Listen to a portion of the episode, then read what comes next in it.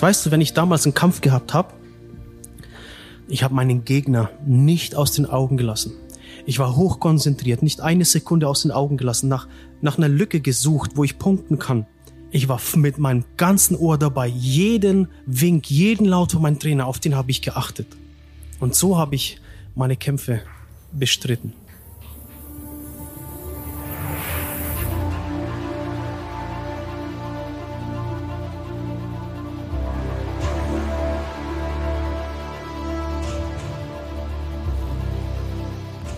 Und das ist der Kampf, der da ist. Wie ich sagte, ja, der, der Mensch sucht Gott so sehr wie der Bankräuber die nächste Polizeidienststelle. Der Mensch ist auf der Flucht vor Gott. Und ich habe ja heute auch zitiert von Thomas Nagel.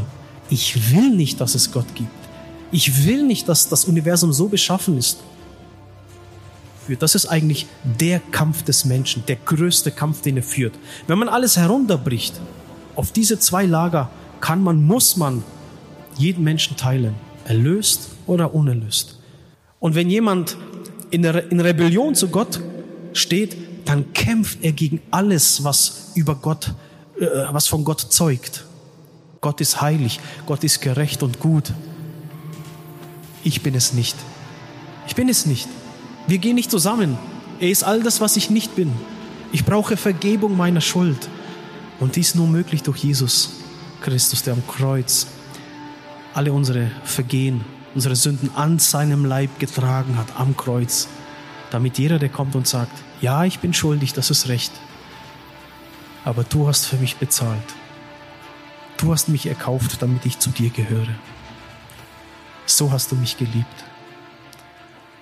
Wie ein Vater, der jederzeit bereit ist, sein Leben zu geben für seine rebellischen Kinder. Wenn man die Menschheit in zwei Lager teilt. Erlöst und unerlöst. Gott nahestehende äh, Menschen, die, ja, wie es in der Bibel heißt, wir haben den Geist der Sohnschaft empfangen, in welchem wir rufen, aber, lieber Vater. Das ist ungeheuerlich, überhaupt in diesen Stand hineinzukommen, diese Gesinnung, dieses ewige Leben aus Gott zu haben, in, in welchem man sich Gott naht, weil man ihn erfahren hat als den liebenden Vater. Und aber, ja, so ganz zutraulich, Papa. Könnt ihr das, ja? Ich bin mal spazieren gegangen, ähm, einen Gebetsspaziergang gemacht. Und obwohl ich schon lange Christ war, das ist wirklich letztes Jahr war das, meine ich, nicht so lange her, und unterm Gebet, unterm Gebet konnte ich das so greifen, dass Gott mein Vater ist, so wie ich es noch nie vorher wahrgenommen habe. Möglich ist das, glaube ich, auch erst seitdem ich überhaupt Vater selber bin und weiß, was ich diesen kleinen Menschen gegenüber empfinde. Und dann habe ich das einfach auf Gott übertragen und mir noch gedacht, das ist viel zu wenig. Die Bibel sagt, alle Vaterschaft, alles, was mit Vatersein zu tun hat, das kommt von Gott. Das wird von ihm her hergeleitet. Darum gibt es das überhaupt. Vater sein, Vaterschaft. Und dann hatte ich so eine herzliche, ja, wie soll ich sagen, so eine Empfindung Gott gegenüber und habe ihn gesehen und endlich begriffen, mal wieder so richtig tief begriffen, er ist mein Vater und er liebt mich mehr, als ich mir das überhaupt vorstellen kann mehr als ich meinen Sohn liebe und das ist wirklich nicht wenig. Ich würde, ohne mit der Wimper zu zucken, ohne einen Bruchteil einer Sekunde zu überlegen, würde ich mein Leben für ihn hinlegen. Egal wie aufsässig, aufmüpfig er noch werden mag, mit seinen, jetzt wird er fünf, da, da geht das noch. Und zu diesen zwei Gruppen reden, welche, die das noch nicht haben, diesen sogenannten Geist der Sohnschaft, zu dem möchte ich auch reden und da habe ich mir gedacht, es gibt zwei Kämpfe, nämlich das rebellische Herz, das die Liebe Gottes noch nicht erkannt hat. Und vielleicht so ist wie, ja, wie gerade die Teenager, ja, wenn die dann in dieses bestimmte Alter kommen, wo die Eltern so schwierig werden. Eigentlich sind es ja die Teenager, die dann so schwierig werden, wo man sich versucht abzunabeln, seinen eigenen Weg zu gehen, sich als Persönlichkeit zu finden und dann rebellisch wird, aufsässig wird. Und, und diese zwei Lager kann man die Menschen teilen, erlöst und unerlöst. Ich denke da auch an, an dieses Unglück mit der Titanic. Da gab es nur zwei Gruppen. Titanic hat sich ja aufgemacht und ist an einem Eisberg gescheitert, sage ich mal. Ich habe tatsächlich gehört, dass sie ein oder zwei, ich bin mir jetzt nicht mehr sicher, fällt mir jetzt gerade nicht ganz ein, sie hat ein oder zwei Eisberge einfach weggerammt. Die wollten mit Vollgas richtig durch. Amerikanische Schiffe, die haben die auch gewarnt vor, vor Eisbergen auf ihrem Weg. Und irgendwann hat der Funkoffizier einfach den Funk abgeschalten. Ja, nervt uns nicht, hat er zu ihm gesagt. Shut up, halt den Mund. Und dann kam halt eben der Eisberg, der den Untergang war. Und dort äh, in New York war das dann, meine ich, wo der Zielhafen war erst einmal. Dort wurde dann eine große, große Tafel aufgestellt mit Überschriften. Known to be saved, known to be lost. Also die, von denen man weiß, dass sie verloren gegangen sind, also gestorben sind, und von denen man weiß, dass sie am Leben sind, gerettet wurden. Und am Ende gibt es wirklich nur diese zwei Gruppen. Und ich möchte gerne zu beiden reden. Und da finden wir im Römerbrief, ich habe das eigentlich schon angesprochen heute in der Predigt vormittags, das ist für mich ein, eine Passage in der Bibel, Römerbrief Kapitel 1 ab Vers 18, die ist absolut grundlegend. Die erklärt mir mich vor der Bekehrung und teils auch nach der Bekehrung, nachdem ich Kind Gottes geworden bin. Und erklärt mir einfach die Welt an sich, wie sie ist. Warum Gespräche mit Menschen, denen ich von Jesus, vom lebendigen Gott, der Gebete erhört, äh, wenn ich mit ihnen rede, wie sie reagieren und warum sie reagieren. Lasst uns das mal lesen. Wer eine Bibel dabei hat, kann sie auch gerne aufschlagen. Ich lese das aber auch hier ganz deutlich. Und zwar Römerbrief, Kapitel 1, Vers 18. Denn es wird geoffenbart Gottes Zorn vom Himmel her über alle Ungerechtigkeit und Gottlosigkeit der Menschen, und jetzt kommt's, eine ganz allgemeine Beschreibung des sündigen, rebellischen, gefallenen Wesens des Menschen. Ganz allgemein. Welche die Wahrheit durch Ungerechtigkeit aufhalten oder niederhalten. Es kann unterschiedlich übersetzt werden. Es geht darum, dass das Wesen der Ungerechtigkeit und Gottlosigkeit sich darin zeigt, dass der Mensch die Wahrheit niederdruckt oder in Ungerechtigkeit besitzt oder niederhält, sie bekämpft. Und in Vers 19 sagt er, was er damit meint mit Wahrheit. Da müssen wir gar nicht raten. Er meint die Erkenntnis von Gott, das Wissen, dass es Gott gibt.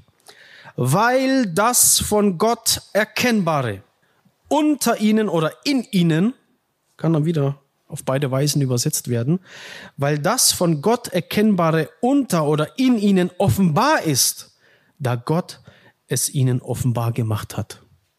Also es gibt ein Gott gegebenes Wissen im Menschen. Und was macht der Mensch damit? Er hält es durch Ungerechtigkeit nieder. Gerade so vielleicht, wenn man in einem Schwimmbecken steht und dann ist da ein Ball und der Mensch drückt den Ball unter die Wasseroberfläche. Welcher Ball? Wovon redest du? Es gibt keinen Ball. Ich weiß von keinem Ball. Das ist, was Paulus hier vermitteln möchte, was uns die Bibel sagen möchte.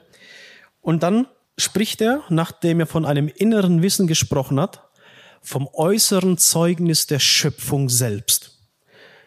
Denn sein unsichtbares Wesen, nämlich seine ewige Kraft und Gottheit wird seit Erschaffung der Welt an den Werken durch vernünftiges Nachdenken geschaut, so dass sie keine Entschuldigung haben.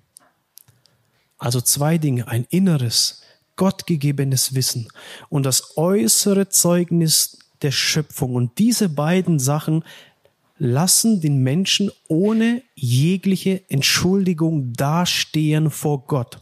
Alles, was notwendig ist, damit der Mensch von Gott rechtmäßig und gerechterweise verurteilt werden kann, ist gegeben.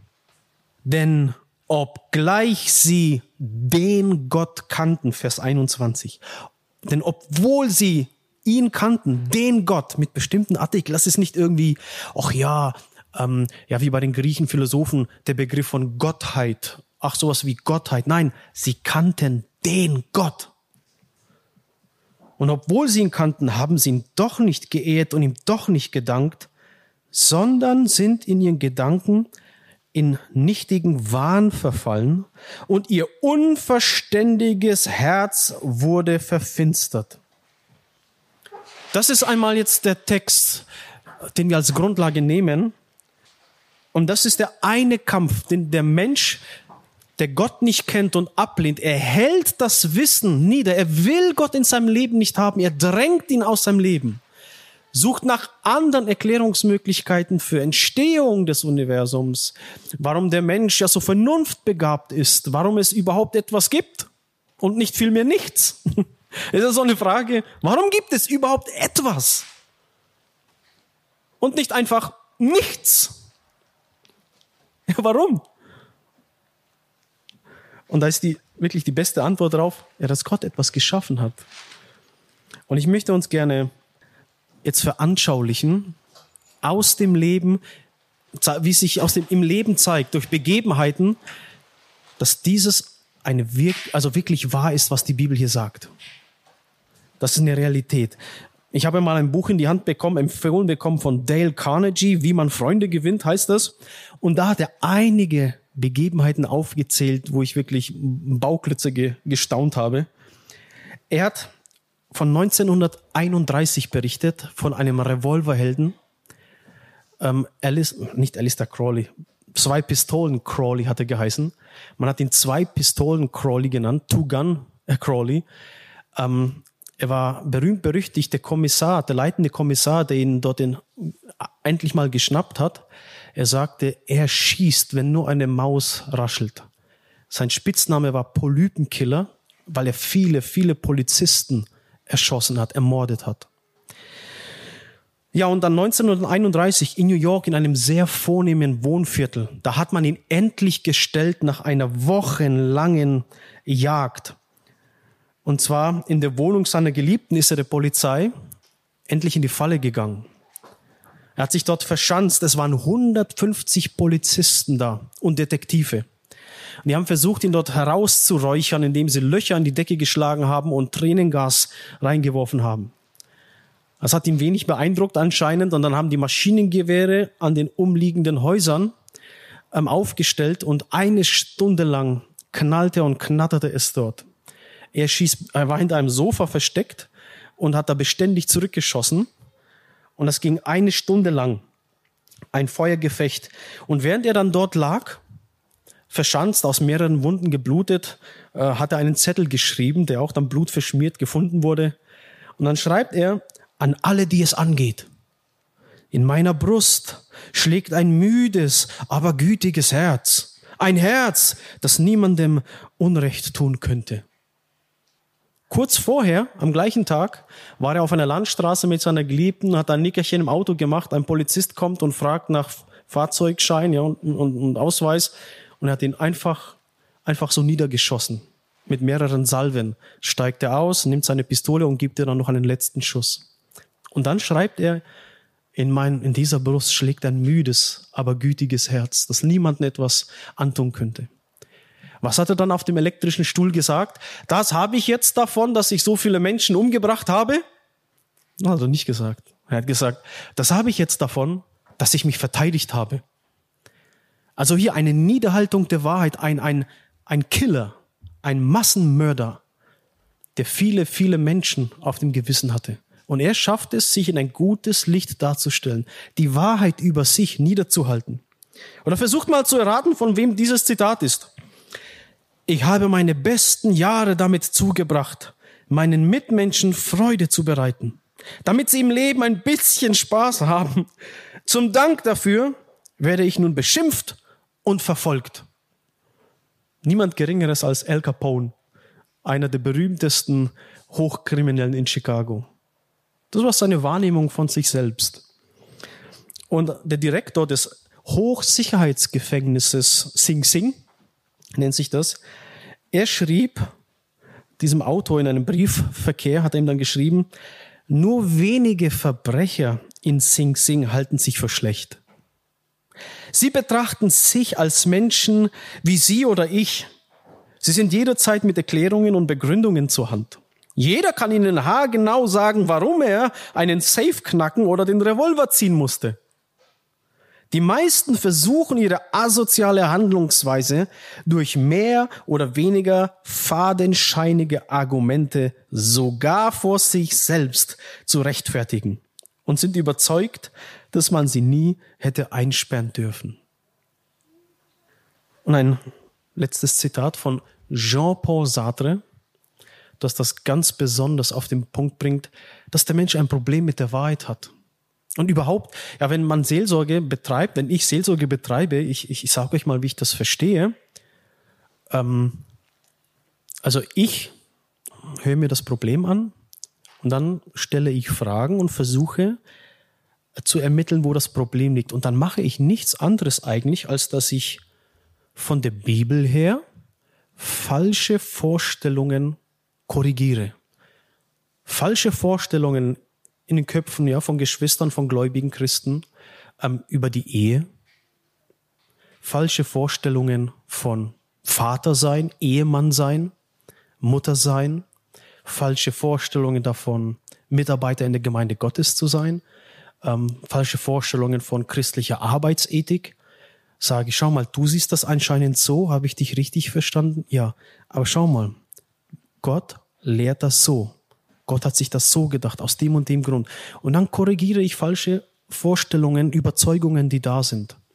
Und dann muss der Mensch in Gedanken, man nennt das Buße tun, umdenken, seine Überzeugungen ablegen und Gottes Sichtweise annehmen. Und dann kommt Segen.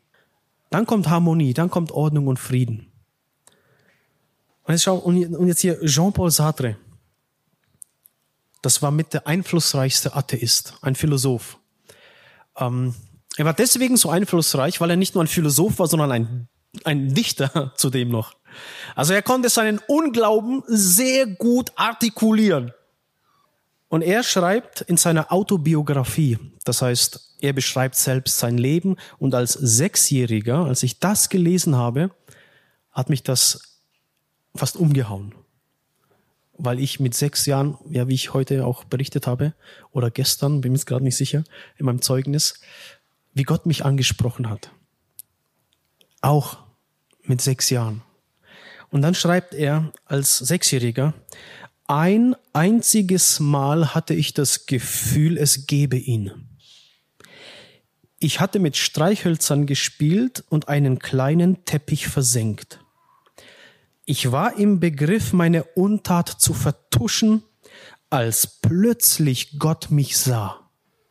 Ich fühlte seinen Blick im Innern meines Kopfes und auf meinen Händen. Ich drehte mich im Badezimmer bald hierhin, bald dorthin, grauenhaft sichtbar, eine lebende Zielscheibe. Mich rettete meine Wut. Ich wurde furchtbar böse wegen dieser dreisten Taktlosigkeit. Ich fluchte, ich gebrauchte alle Flüche meines Großvaters.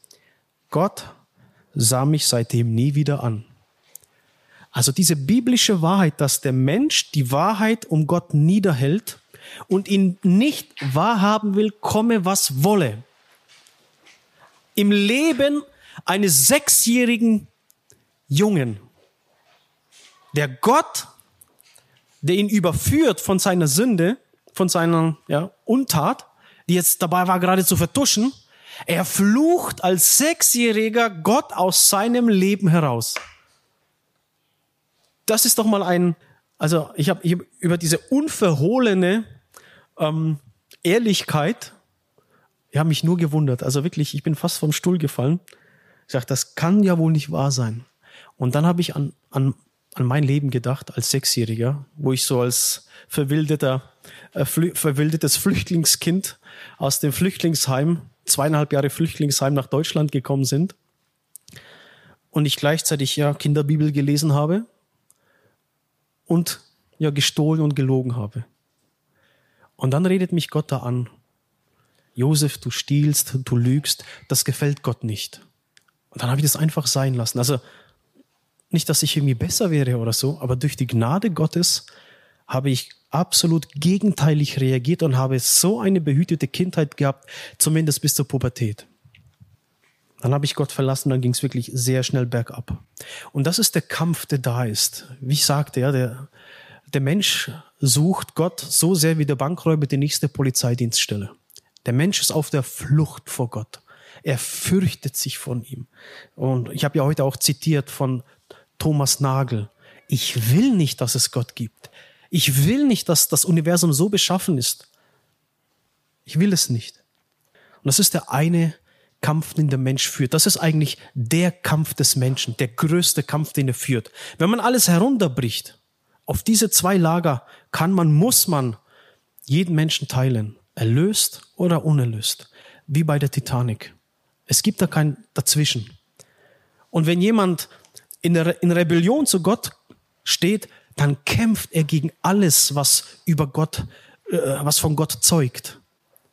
Die Bibel sagt, die Himmel verkünden die Herrlichkeit des Herrn. Immanuel Kant, einer der bekanntesten deutschen Philosophen, er sagte, das Moralgesetz in mir und der gestirnte Himmel über mir, er hat das schon als eine Art Gottesbeweis gesehen.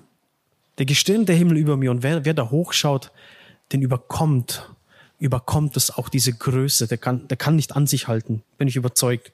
Da muss man wirklich die Wahrheit niederhalten, mit aller Macht. Und dann gibt es auf der anderen Seite, nachdem man das erkannt hat, nachdem der Mensch sich im Licht Gottes erkannt hat, ja, ich bin ein Rebell, Gott ist heilig, Gott ist gerecht und gut. Ich bin es nicht. Ich bin es nicht. Wir gehen nicht zusammen. Er ist all das, was ich nicht bin. Ich brauche Vergebung meiner Schuld. Und dies nur möglich durch Jesus Christus, der am Kreuz alle unsere Vergehen unsere Sünden an seinem Leib getragen hat, am Kreuz, damit jeder, der kommt und sagt, ja, ich bin schuldig, das ist recht, aber du hast für mich bezahlt. Du hast mich erkauft, damit ich zu dir gehöre. So hast du mich geliebt. Wie ein Vater, der jederzeit bereit ist, sein Leben zu geben für seine rebellischen Kinder. Und rückblickend ist das tatsächlich so. Ja, jetzt, jetzt habe ich meine kleinen Kinder vor mir und ich denke mir, egal, die können eigentlich machen, was die wollen. Meine Liebe, die gehört ihnen. Ne? Und dann schaue ich zurück. Oh, das hat meine Mutter durchgemacht, ja. Diese Schmerzen, diese Ängste, allein diesen Bauch da mit sich herumzutragen, sich so gefreut, oh, er hat sich bewegt. ja, das ist eigentlich, das muss man erlebt haben. Wenn man das nicht erlebt hat, man kann das nicht nachvollziehen. Ne? Das geht nicht. geht echt nicht. Ich, äh, ich habe sehr spät geheiratet mit fast 37. Und meine anderen Geschwister, ich habe sechs Geschwister, die fast alle haben schon Kinder, waren vor mir, Vater oder Mutter. Und ja, dann hört man immer, wie toll das ist, ja. Äh, einer meiner besten Freunde, ein Italiener, der Leonardo, der ist dann auch Vater geworden und der hat mir versucht zu beschreiben, was das ist. er sagte, ich habe mich so gefreut. Das war so eine Freude. Und dann entschuldigt, wenn ich ihn jetzt wörtlich zitiere, ich habe mich gefühlt, als könnte ich mich vor Freude bepinkeln. Er hat keine anderen Worte gefunden als das, ja. Und ich, okay, habe ich mir gedacht, also so habe ich mich auch noch nicht gefreut. Aber vielleicht, ja, anderes Temperament, vielleicht freuen sich Italiener anders, habe ich gedacht. Aber wirklich, erst nachdem man Vater geworden ist oder Mutter, kann man das nachvollziehen, wie diese Atheistin, von der ich berichtet habe. Ihr ganzes Weltbild ist zusammengebrochen. Sie musste anerkennen, mein Weltbild, mein Atheismus, mein gottloses Weltbild, das kann das ja nicht erklären. Sie ist zum Glauben gekommen, hat kapituliert. Und dann denke ich an meine Mutter, ja. Ja, meine Frau, die, was für, wenn, wenn man so eine Kugel da hat, ja, dann, oh, wie, wie, wie schmerzhaft das ist. Wie, wie, wie quälend. Ja, man kann nicht richtig schlafen, nur auf der einen Seite oder der anderen. Äh, das ist so, belastend, dass man sich schon diese schmerzhafte Geburt schon herbeisehnt. Oh, wann ist es endlich soweit? Und all das hat sie mitgemacht. Und dann die Angst, die Schmerzen bei der Geburt und dann dieses Pflegen, diese, diese Opfer, die man bringt, diese schlaflosen Nächte und ja, die Bereitschaft sofort das Leben hinzugeben und wie war ich aufsässig, wie war ich rebellisch. Und trotzdem waren das doch die einzigen Menschen, die ohne lange zu überlegen, sofort ihr Leben für mich hingegeben hätten. Und so ist es mit Gott, das kann man direkt übertragen. Wir so rebellisch, eigensinnig, starkköpfig, rebellisch, aufsässig und doch jederzeit bereit. Und hat es auch gemacht. Er kommt herab und lässt sein Leben für uns. Und wenn man das dann erlebt hat, dann ist man wiedergeboren, dann ist man ein Kind Gottes und dann beginnt ein anderer Kampf. Die Bibel spricht im 1. Timotheus Kapitel 6, Vers 12 vom guten Kampf des Glaubens. Es ist ein guter Kampf. In jeder Hinsicht ein guter Kampf, der sich lohnt. Wie anstrengend das auch sein mag, es ist ein guter Kampf. In jeder Hinsicht gut. Er schreibt hier Paulus an seinen Schüler, kämpfe den guten Kampf des Glaubens.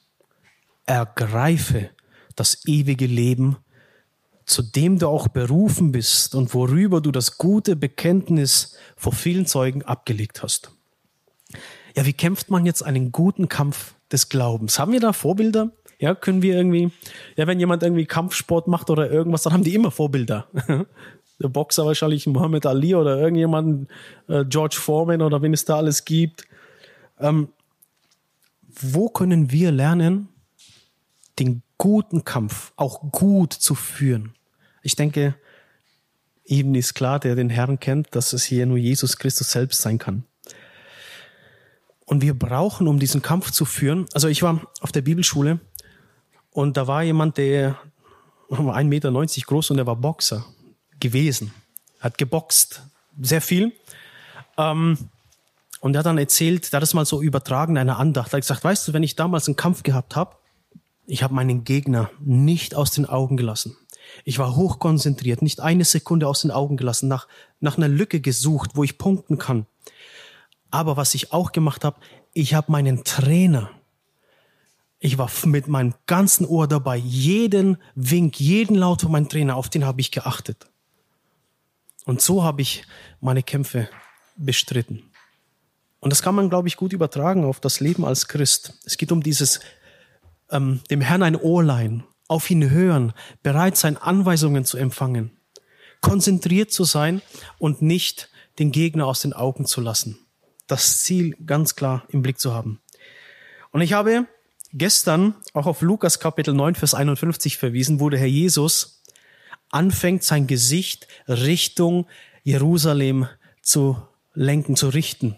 Fest entschlossen, jetzt gehe ich hinauf nach Jerusalem. Und auf diesem Weg sagt er seinen Jüngern, was mit ihm passieren wird. Dreimal. Ich werde gekreuzigt werden. Ich werde dort sterben. Ich gehe jetzt hinauf, um zu sterben. Das sagt er ihnen so. Und da hat er sein Gesicht fest Richtung Jerusalem gewandt. Er hat innerlich diesen festen Entschluss gefällt und ist dann gegangen. Das war sein Ziel ich gehe dorthin und ich werde die meinen erlösen. Ich werde sie erkaufen. Ich werde gewinnen. Ich glaube, dort hat der Widersacher Gottes geglaubt, jetzt habe ich es geschafft, den größten Sieg, der Sohn Gottes an ein Kreuz genagelt. Im Gesetz Mose heißt es, verflucht ist, wer am Holz hängt. Kein Jude, kein Israelit wird ihn jetzt noch als Messias annehmen können. Und da zeigt Gott seine, seine Stärke. Er, er macht einfach so. Er wendet es einfach so. Und dort, wo er gemeint hat, das ist jetzt mein größter Sieg, wurde es eine endgültige Niederlage. Dort hat er verloren. Auch herrlicher Trost für unser Leben, egal wie schlimm es uns treffen kann. Gott entgleitet die Kontrolle nicht. Er weiß, warum er Sachen zulässt. Einfach so kann er sie ins Gute verwandeln. Und ein kurzer Gedanke für euch.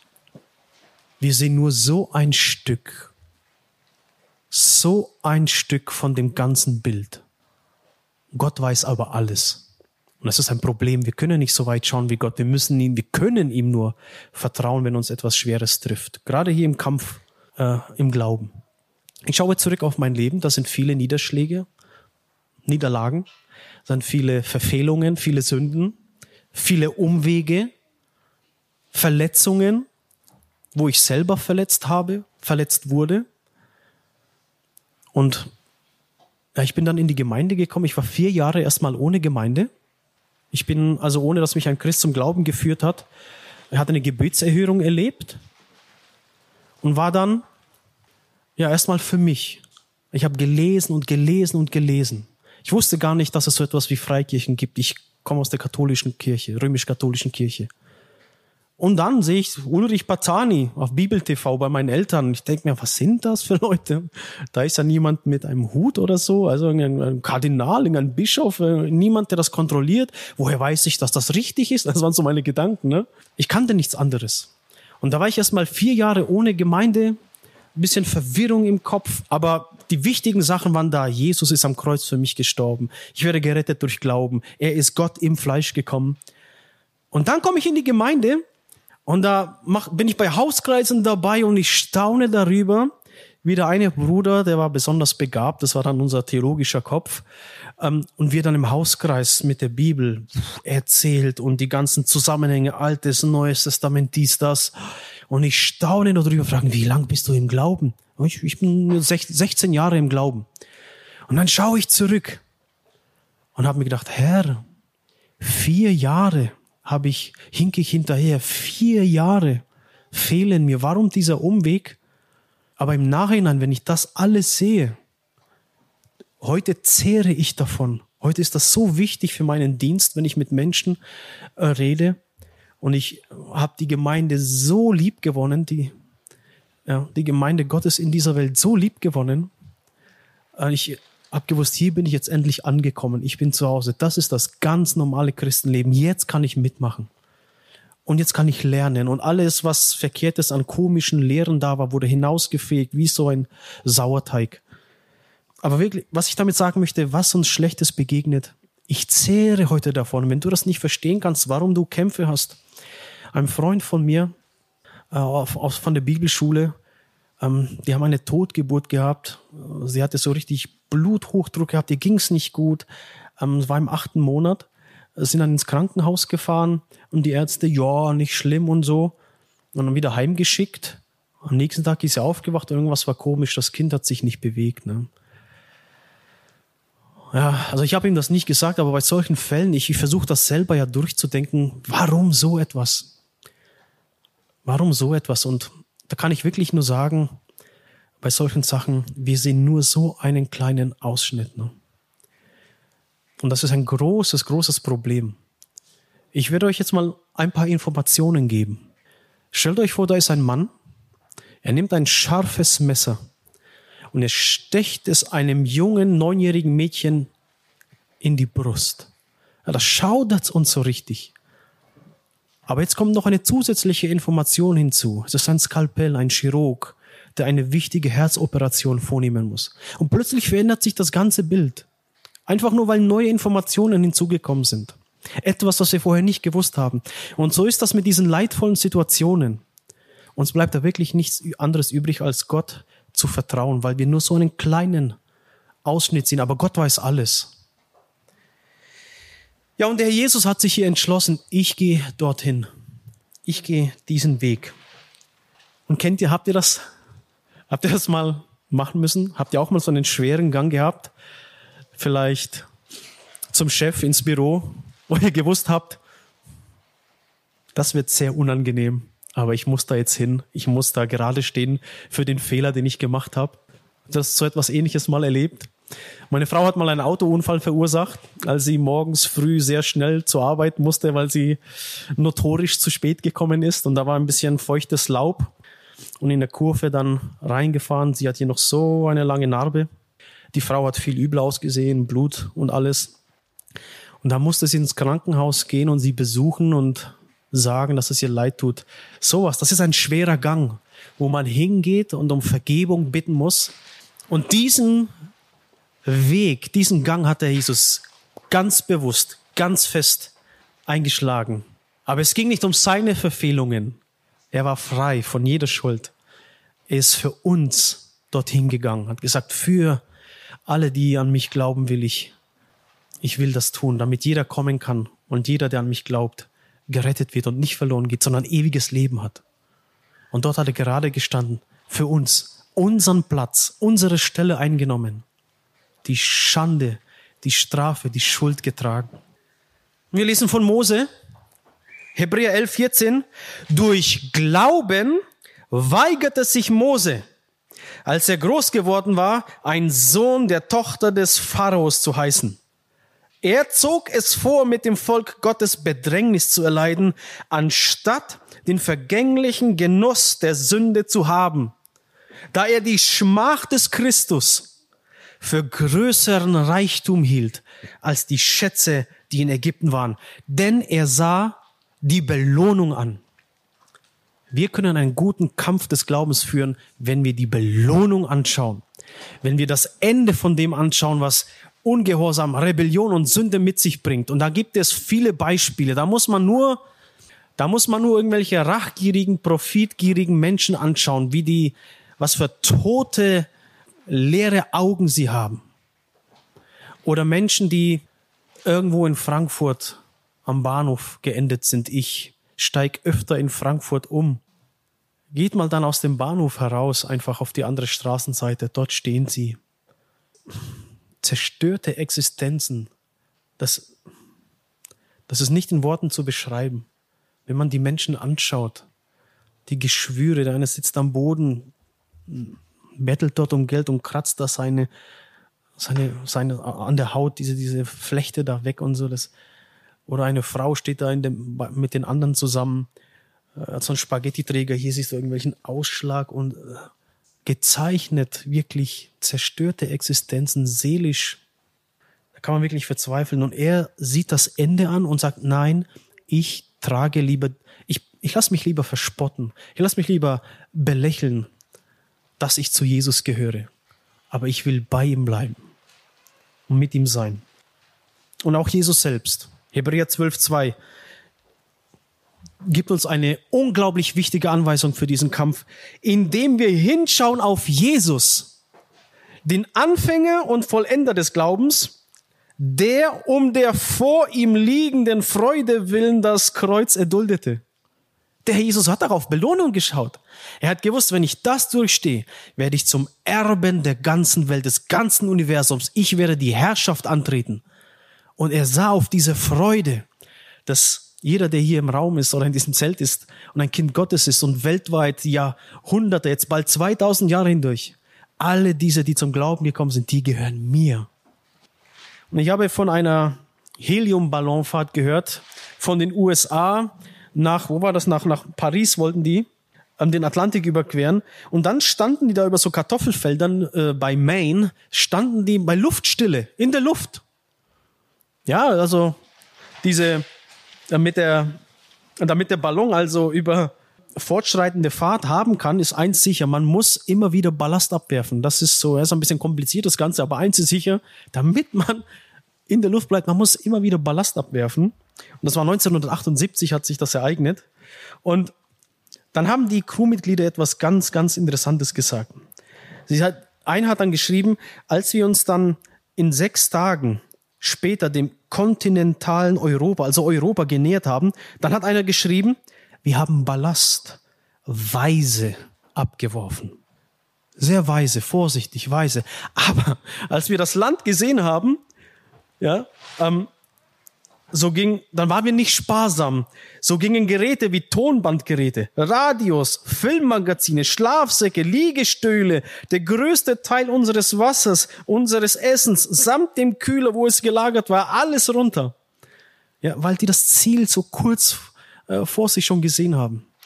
Und das ist ein wunderbares Bild für uns, dass wir Ballast abwerfen, der uns davon abhält, in der Luft zu bleiben, beim Herrn zu bleiben. Und damit wir diesen Kampf des Glaubens auch gut bestreiten und vollen Lohn empfangen. Es geht hier um Lohn. Wir haben ja gelesen, ähm, damit du das ewige Leben ergreifst.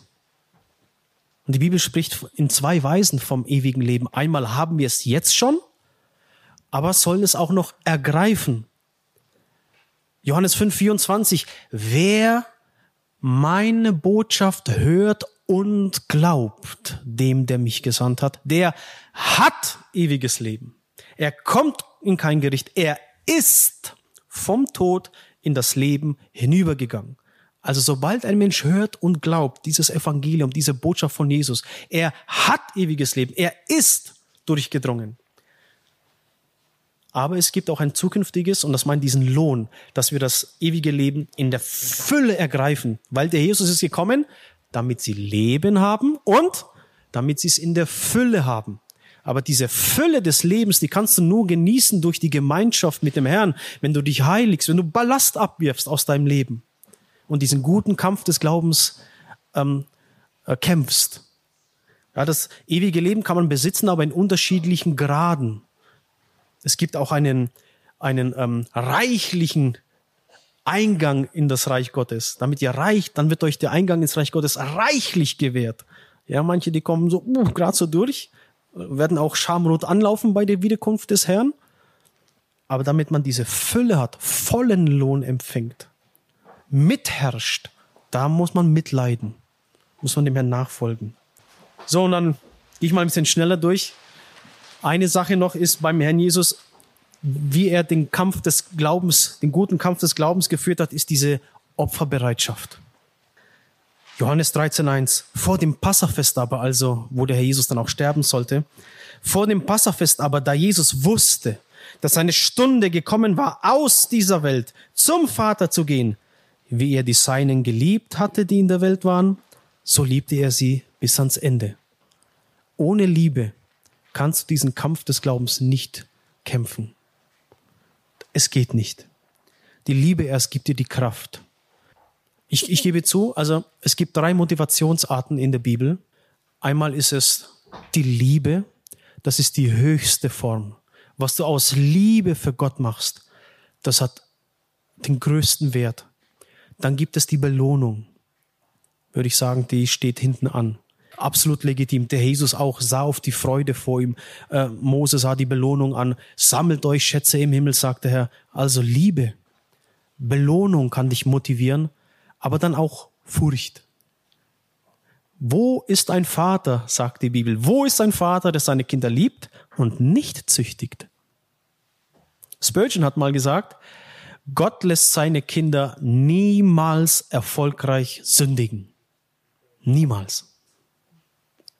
Wenn man das weiß, ja, dann kann das einem helfen, auch in der Spur zu bleiben. Wenn man weiß, mein lieber, mein, mein Vater im Himmel, der hat mich so lieb, der wird mich züchtigen.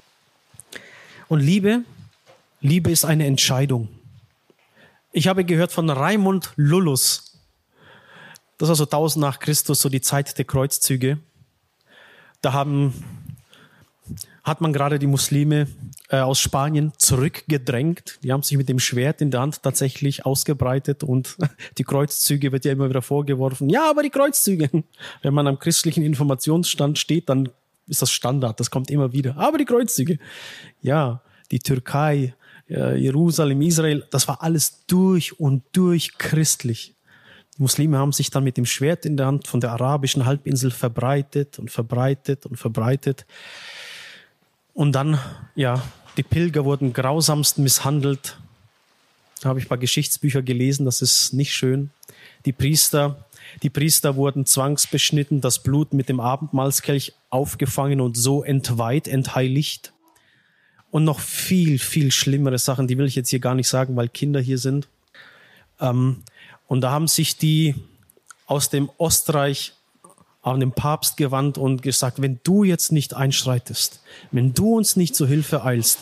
Und das hat dann, ja, dann wird alles untergehen und das hat dann eben zu den Kreuzzügen geführt. Das war eine Art Verteidigung. Das ist bestimmt, oh, und ist auch tatsächlich viel Unrecht geschehen, aber nur mal so als Information.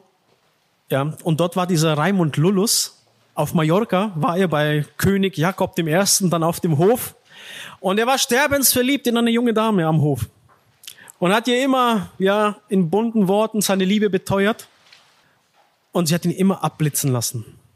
Aber er hat nicht locker gelassen und eines Tages hat sie dann tatsächlich gesagt, komm abends um die und die Uhrzeit an mein Zimmer. Und er freut sich schon, dass die Erfüllung seiner Wünsche naht, stellt sich da ein, klopft an, sie lässt ihn rein und dann knüpft sie ihren Brustlatz auf und zeigt ihm ihre vom Krebs zerfressene Brust. Und dann hat er etwas gemerkt. Diese Liebe, die war weg. Wie ein Eimer Wasser, den man ausschüttet, leer. Und dann hat er gemerkt, das war keine Liebe, das war Begehren. Ist an ein Kloster gegangen, hat wohl erkannt irgendwo, äh, wahre Liebe ist nicht das. Die ist wohl nur bei Gott zu finden, hat versucht, da abgeschieden von der Welt, sich Gott zuzuwenden. Alles hat mir so ganz deutlich gezeigt, ähm, wie man auch hier die Wahrheit niederhalten kann. Der war felsenfest überzeugt, dass er diese Frau liebt. Ich liebe sie, ich würde für sie sterben, was weiß ich, was er ja alles gesagt hat. Und dann war das weg. Er hat sich selbst betrogen. Es war nur Begierde, Verlangen, aber keine Liebe. Liebe ist das, was der Herr Jesus vor seiner Kreuzigung getan hat. Liebe ist diese Entscheidung, sein Gesicht, sein Angesicht nach Richtung Jerusalem zu lenken und diesen Weg zu gehen. Und im Garten Gethsemane, vor seiner Gefangennahme, kniet er dort. Und er hat alles andere als schöne äh, Gefühle gehabt. Ich bin zu Tode betrübt und in solchen inneren Kämpfen, dass der Schweiß in großen Tropfen mit Blut vermengt zu Boden fiel. Zittert am ganzen Leib. Solche inneren Anfechtungen. Vater, wenn es möglich ist, aber nicht mein, sondern dein Wille. Wenn es möglich ist, lass das an mir vorbeigehen, aber nicht mein, sondern dein Wille. Das war ein Ausdruck der Liebe. Nicht mein Wille. Ich setze mich hinten an und stelle euch nach vorne und zu eurem Guten gebe ich mich hin. Mit allem, was ich bin. Schütte mein Leben in den Tod aus für euch. Das ist ein Ausdruck der Liebe und das, das wirklich war so in den ersten Jahrhunderten der Christen, die wurden ja zweieinhalb Jahrhunderte grausamst verfolgt. Und Tertullian, ein Verteidiger des christlichen Glaubens, hat dann geschrieben, es ist unsere Fürsorge um die Hilflosen unsere gelebte Nächstenliebe, die uns die Augen, die uns in den Augen vieler unserer Gegner auszeichnet. Schau, sagen sie, wie sie sich lieben. Schau, wie sie bereit sind, füreinander zu sterben. Das hat die Christen ausgezeichnet. Da war die Gemeinde gereinigt, da waren die Gläubigen, die, die Gemeinschaft der Gläubigen, die war gereinigt. Da ist nicht jeder so, ja, ich will Christ sein, schön. Nein, das, du hast damit ein Todesurteil teilweise unterschrieben. Da war die Gemeinde wirklich geläutert und gereinigt. Und die ersten Missionare, was ist die ersten? Ich denke an die Herrenhuter, die sind nach Indien gegangen, um dort die Menschen für Christus zu gewinnen. Gerade mal Geld für die Schiffsfahrt gehabt und dort ohne Geld. Was haben sie gemacht? Sie haben sich selbst in die Sklaverei verkauft, um dort den Rest ihres Lebens als Sklavenarbeiter andere Sklaven zu erreichen. Das war Opferbereitschaft. Die haben ihr Gesicht fest entschlossen Richtung Indien gewandt. Und die Liebe, die Christus vorgelebt hat, war ihnen wirksam. Und sie haben diesen guten Kampf des Glaubens gelebt. Und dann, als letztes, hat der Herr sich verleugnet, selbst verleugnet. Nimm diesen Kelch von mir, aber nicht mein, sondern dein Wille. Er hat sich ganz in die Hand Gottes gelegt, ganz.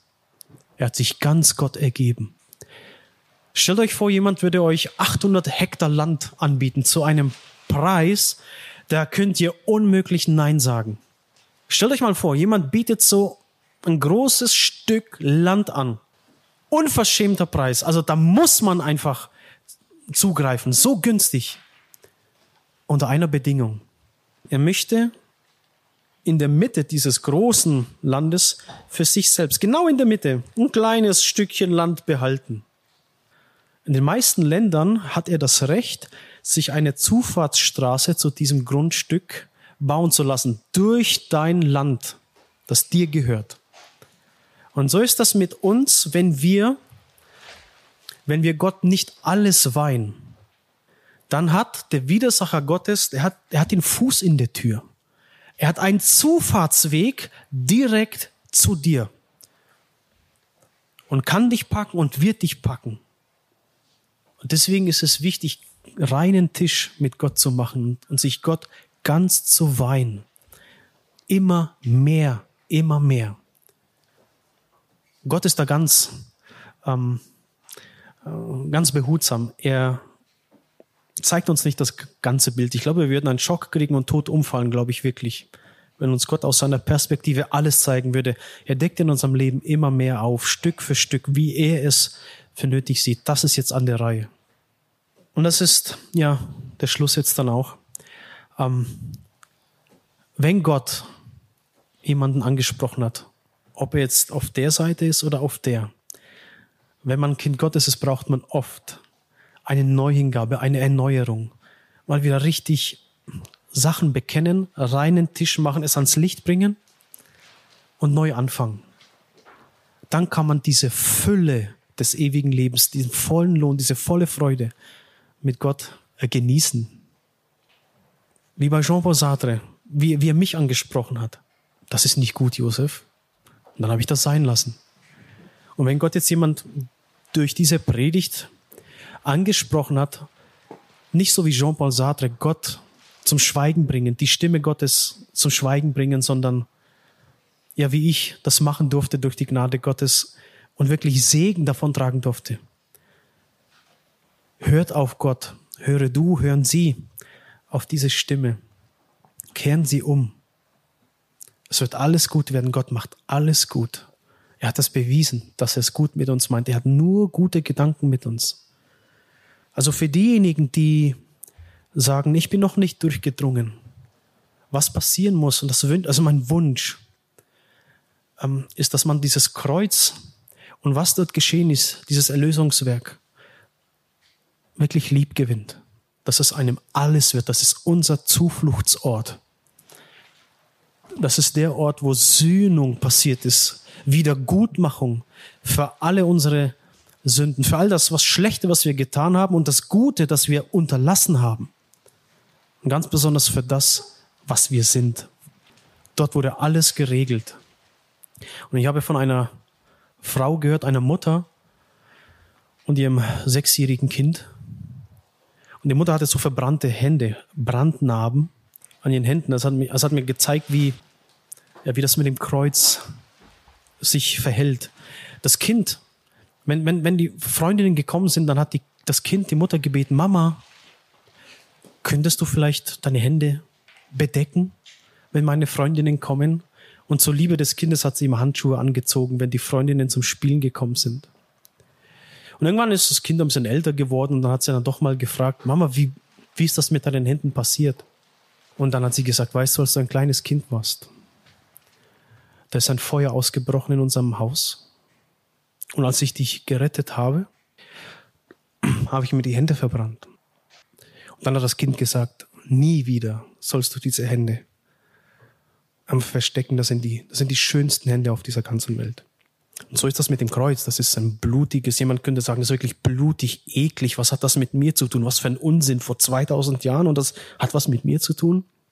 Das kann man doch niemandem erzählen. Wollt ihr das euren Kindern erzählen, ja? Jemand an ein Kreuz genagelt? Das ist doch pädagogisch voll daneben.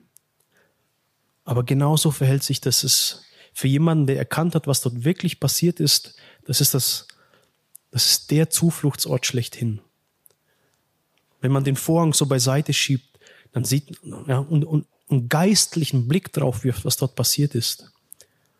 Dann sieht man dort Jesus Christus am Kreuz, links und rechts, zwei neben ihm. Beide verspotten ihn am Anfang.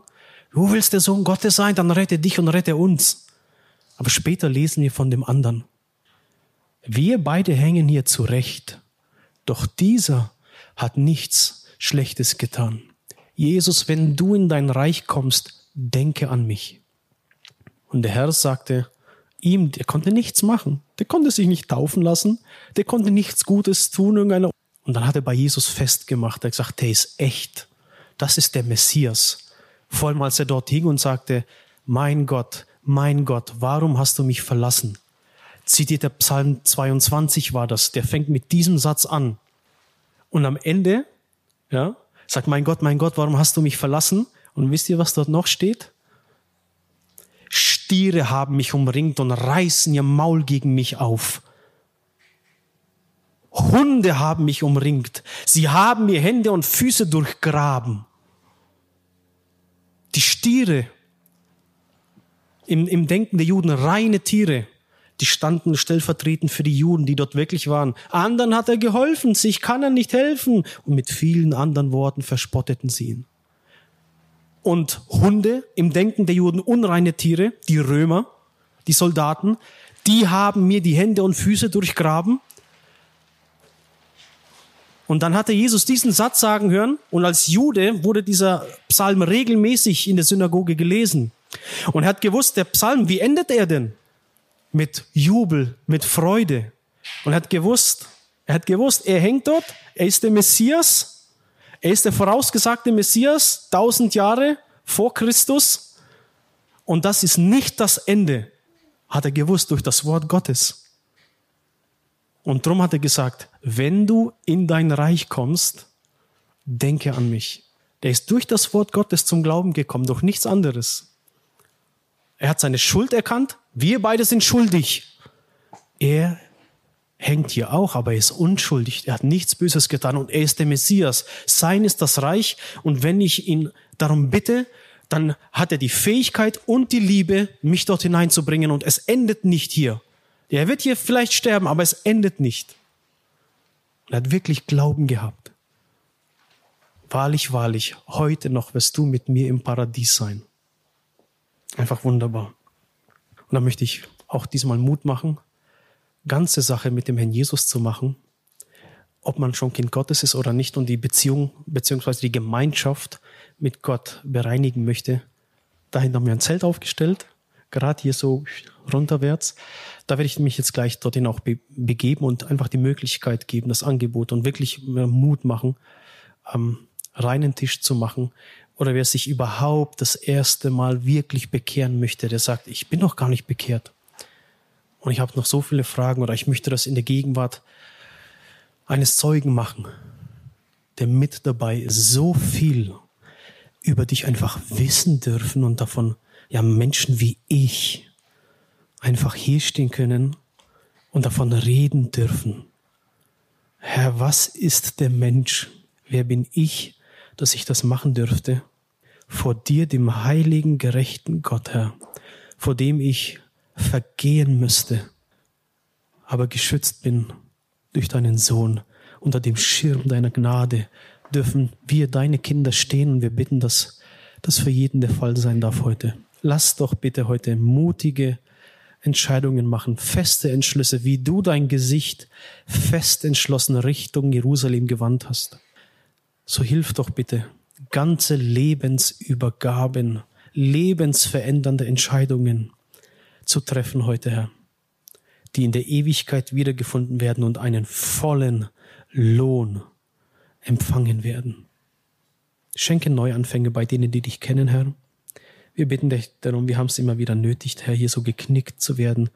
Und was für wundervolle Verheißungen haben wir in deiner heiligen Schrift. Bei denen, zerbrochenen Herzens und Geistes, bei denen wohnt Gott. Herr, danke, dass du das Geringe, das Niedrige, das Zerschlagene anschaust und nicht gerade durch das Schwache verherrlichst.